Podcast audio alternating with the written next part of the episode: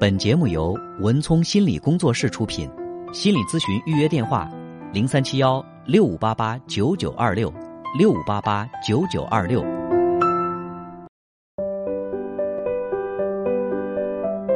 好，接下来进入我们今天的咨询室的故事。如果朋友们想热线参与节目的话，周一到周五的时间晚上九点到十点拨打零三七幺六五八八九九八八。个案预约，拨打零三七幺六五八八九九二六。有请我的搭档高翔。文聪好，听众朋友大家好，我们在这里将以咨询师的身份跟大家讲述案例故事，同时呢，我们会对来访者的个人信息予以保密处理。嗯嗯，今天呢，我想和大家分享的是一个妈妈带着十六岁的孩子来求助的。嗯，妈妈呢是离异，她这个孩子呢是一个女孩，上高一。妈妈觉得是孩子出现了问题。不过，通过这个情况的基本的了解，确实发现孩子呢现在，呃，存在着比较明显的这种焦虑，甚至出现了，嗯，这种强迫行为。嗯，孩子一天要洗三次头发，他总害怕自己身上有异味儿被嫌弃，所以发展到最后呢是不敢去上学了，不敢让人靠近他。哎，我就说这个为什么他会觉得自己身上会有异味儿呢？这个起因是什么？妈妈说，曾经有一次。呃，有同学说他身上有味道，当时他就觉得特别的羞愧，在同学面前很没有面子。回到家呢就哭了，然后就开始去洗头发，说他头发有味儿。因为可能到了这个高中生活以后，会嗯比较紧张吧，可能是没有及时的洗澡。其实，呃，如果按常理来讲的话，这也是一件小事儿，是吧？就是。呃，我们可能有时候工作太忙，偶尔就是没有天天洗澡的话，身上会稍微带点这个体味。呃，别人这样说了，呃，我们就注意卫生就好了，不会再留下太大的痕迹。对，但是这个孩子好像看起来会特别的在乎这个哈。这个事情就让这个孩子心里有特别大的阴影，他就不想去上学，逐渐的发展的就是不在学校了，在家里待着。我就问这个孩子啊，我说，孩子之前的这个性格是什么样的？孩子说我性格比较内向。妈妈呢又补充了说，他是一个比较拘谨的人，在人前放不开。嗯，一般家里来人的话，呃，他都会把自己躲起来，嗯，不愿意跟家里来的亲戚朋友打招呼。嗯，非常非常的羞涩的一个女孩我就问这个妈妈是在孩子多大的时候离婚的？嗯，妈妈就说，就这个小女孩八岁的时候，父母就离异了。因为当时离异之后呢，这个虽然是判给妈妈了。但是呢，因为妈妈工作也比较忙，嗯嗯，所以说爸爸也顾不上，这个孩子呢就跟着奶奶。哦，因为其实，在没有离婚之前呢，这个小女孩她就是跟着奶奶生活的。呃，离了婚之后，等于说是虽然在法律上是判给了妈妈，但是依然还在跟奶奶在一起生活。后来呢，等到这个孩子再大一点，上初中的时候，妈妈就把孩子接到了身边，和他一起生活。这个时候。其实，作为这个妈妈来讲，她说我也并没有特别反对这个孩子去跟他奶奶有什么相处，因为毕竟那是他相依为命，两个人一起生活了十多年的一个老人家。她说我并没有说去阻挠他，你不要去跟奶奶再再有什么联系什么的。但是呢，说实话，这个女士说，她第一是工作比较忙，第二呢，她也是她作为。自己他觉得自己线条挺粗的，有时候想不起来说提醒这个女孩说你去看看奶奶吧。但是这个女孩后来就表达的是什么呢？就是她特别想念奶奶，特别想去看奶奶，但是她又特别害怕，一旦她去看奶奶了，就是对妈妈的一个背叛。嗯，她总觉得既然爸爸妈妈已经离婚了，那奶奶是爸爸那边的人，如果她还表现出来跟奶奶感情很深的话，就是对妈妈的一种背叛，所以说她不敢去。表达这样的一种意思，就表现的这个情感也很淡漠。妈妈想着，既然你不主动提去看这个奶奶，我就不提了。嗯，所以说这个女孩就压抑着内心对奶奶的那种思念、情感上的那种渴望，又表现出来的是一种无所谓。其实这个时候，她在内心就会有一种。特别强烈的冲突，对，就看起来这个孩子好像跟平常一样，没有什么大的变化。嗯，但是孩子内心他会有非常严重的、强烈的这种冲突。嗯，我去还是不去？我想去，但是又不能去。内心这种冲突，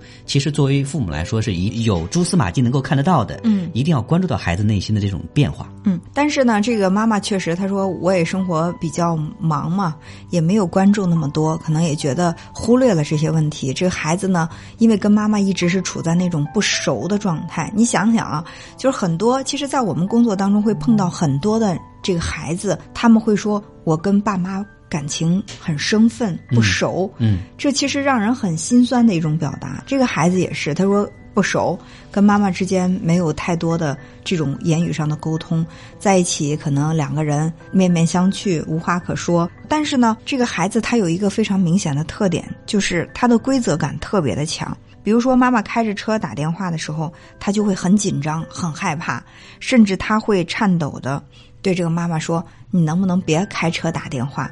妈妈有的时候对于孩子的这种表达，她是不太在意的，嗯，总觉得小孩子，然后就会说啊没事儿，就这样拒绝他。那这个时候，其实妈妈想的孩子只是随意一提，然后就也就随便的拒绝了。但是作为孩子，后来我们在沟通的时候，这孩子的表达就是说，他那个时候特别特别紧张，他就特别担心妈妈一边开车一边打电话会出危险，他在心里特别害怕，但是他不敢去强行的，比如说把妈妈手机拿掉，他只是会。切切的提醒一句，妈妈又那么不在意，他在心里就会有更加受伤的感觉。而且呢，这个孩子也说，孩子说我是有强迫症，他自己给自己定义的强迫症。我说，那你这个强迫症，你觉得除了就是一天三次的洗头发之外，还有什么？他说，你比如说我晚上睡觉的时候，我去厨房喝了一杯水，喝水的时候，我把这个水喝完。我把杯子随意的放在那儿，摆放的这个顺序不一样。比如说，这个杯子的柄是都朝左边，或者说杯子口都朝哪个方向，图案都朝哪个方向，必须是整齐划一的。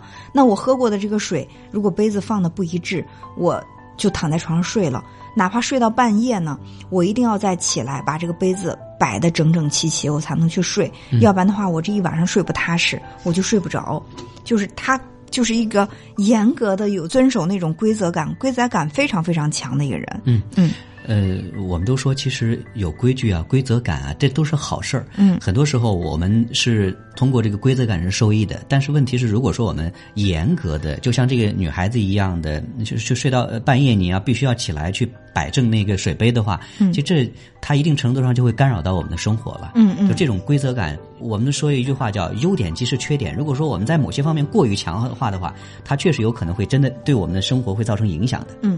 那我们再来分析一下孩子这样的一种强烈的焦虑、不安全。甚至出现这种强迫的这种行为，它产生的根源在哪儿呢？其实还是跟他成长的这个经历环境都是有关系的。嗯，虽然在他爸妈没离婚的时候，他就开始跟奶奶一起成长了，但是说实话，爷爷奶奶对孩子再好，他是没有办法去取代爸爸妈妈在孩子心目当中的位位置。有一句话说：“有爸妈的地方才算家。”所以在他跟奶奶相处的时候。他跟奶奶虽然感情很深，但是我相信在他的内心深处是特别渴望爸爸妈妈跟他在一起生活的，但是没有。那么在孩子八岁的时候，父母离婚，可能在八岁之前很长一段时间，这个父母的关系就不那么好了。嗯，后来我也通过这个孩子的妈妈做了一些求证，孩子的妈妈就说，其实我们夫妻俩关系一直都不是特别好，再加上各自忙自己的工作，长时间都不在一起相处。呃，我们倒是也没有太多的这种打闹，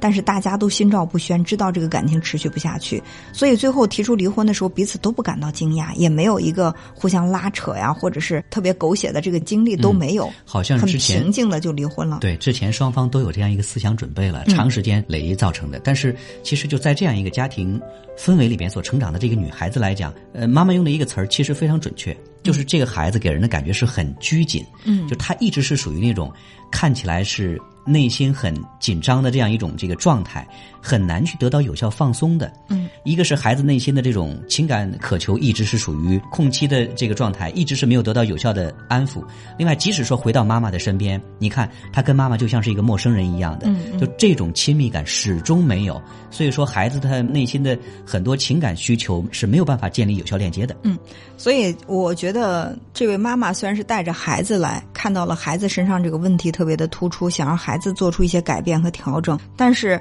我们都知道，家庭呢出现问题之后，因为父母都是成年人，他们更懂得去掩饰问题，或者说他们更懂得如何去把这个问题转移。但孩子是最弱小的那一环，他们可能是这个问题最大的一个受害者或者承受方。到最后你会发现，这个家庭所有的问题在孩子身上爆发了。对，嗯，就是这并不代表说这个父母这对夫妻没问题，就只有这个孩子有问题，而是说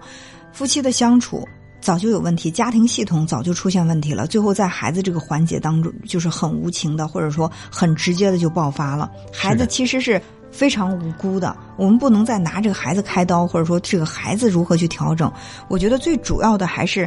呃，这位女士，包括这个孩子的爸爸，他们要做一些调整。后来呢，这位女士她就问到了一些具体的方法，就是我们解决问题的这个方向是什么？我觉得首先呢，就是她跟孩子之间，既然从初中就开始跟这个孩子在一起相处了，也有几年时间了，跟孩子这个关系一直还处在那样的一种两个人在同一间房间里，就会觉得很尴尬。那么这种氛围，我觉得首先是。妈妈更有责任去打破这种僵局的，因为作为成年人应该承担更多。对，或者说妈妈其实也更有能力去左右他们之间的关系，因为孩子现在还小，很多时候妈妈去主动的做一些改变，就能够有效改善跟孩子之间的关系。比如说，怎么去培养跟孩子之间的话题，怎么去跟孩子建立那种相对比较亲密的关系，怎么能够让孩子在他们俩关系当中慢慢的学会放松，学会吐露心事，向他表达自己内心的需求，嗯就像。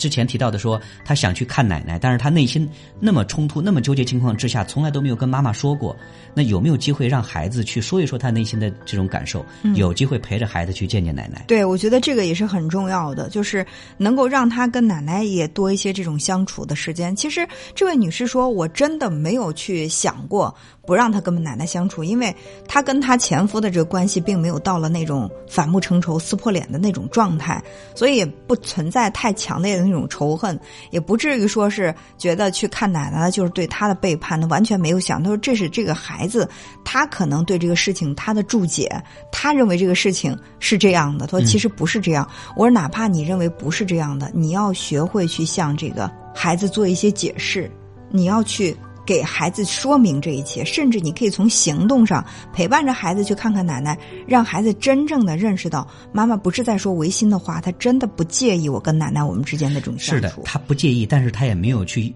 有力的促成这样一件事情。嗯，对于这个孩子来讲，如果说他性格本身就很内向、很拘谨，孩子是没有能力去提出那样一个要求的。嗯，这个时候作为妈妈来说，你能不能去帮一把，去推一把，去帮助孩子？尝试表达他内心的想法，帮助孩子去促成这样的事情，其实这都是很好的改善跟孩子之间的关系的方式。其实，在这个案例当中，我们有没有一个明显的发现？我们始终没有看到这个孩子爸爸在哪里，嗯，没有看到这个爸爸的影子。他在这个整个的关系当中，似乎是一个不存在的人。呃，所以我就很想知道，在这么多年当中，爸爸在这个孩子的成长过程当中又做了些什么？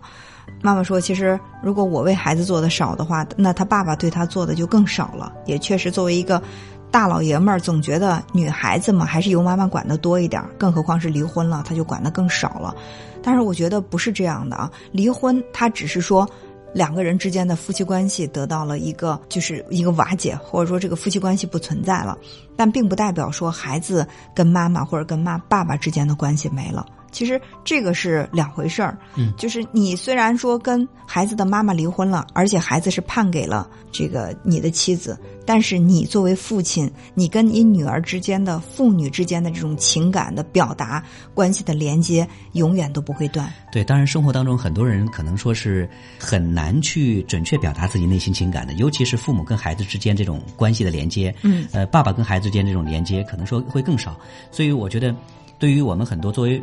呃，父亲的这个角色是需要学习一些，比如说像奥巴马怎么跟孩子、跟女儿交往，比如说像这个贝克汉姆怎么去跟他的这个女儿小七去表达他对于女儿的这种爱。嗯，呃，如果说我们在跟孩子之间这个交往当中有这样一个人，有这样一个角色，但是你没有发挥那个作用。那等于说是你就像在家庭里边，就像是一个这个透明人一样的，你没能够在孩子成长当中的关键时期去起到作为父亲这样一个重要的力量的。嗯嗯，所以说孩子的爸爸还是要参与到孩子的成长当中，尤其是在孩子出现了呃这么明显的一些问题的时候，那在这个特殊的时期，不是说他们两个作为夫妻，而是作为孩子的父亲和母亲，他们要共同去面对这个问题，和孩子一起来面对孩子现在所处的这个困境，帮助孩子一点点走出来。那么，如果能够做到跟孩子之间的这种关系的修复，然后让孩子放弃这种内心的冲突，我觉得就是这种冲突。纠结如果没有的话，那我相信慢慢的孩子情绪会放松下来，对于他目前的这种状态呢，也会有极大的缓解。对，就对呃很多孩子，我觉得就像这个女孩子一样。呃，看起来他有很多的行为表现会有一些跟别人不一样。我们归根到底，你会发现他内心会有某些缺失。所以，作为父亲和母亲要承担这个角色来，我觉得就像是补课一样的哈。我们要补上孩子在他成长过程当中曾经缺失的重要的营养，在这个时候补上其实是完全来得及的。但如果说我们再错过这样一个时期，当我们有机会想要去再做一些弥补的时候，也许已经晚了。本节目由文聪心理工作室出品，心理咨询预约电话：零三七幺六五八八九九二六六五八八九九二六。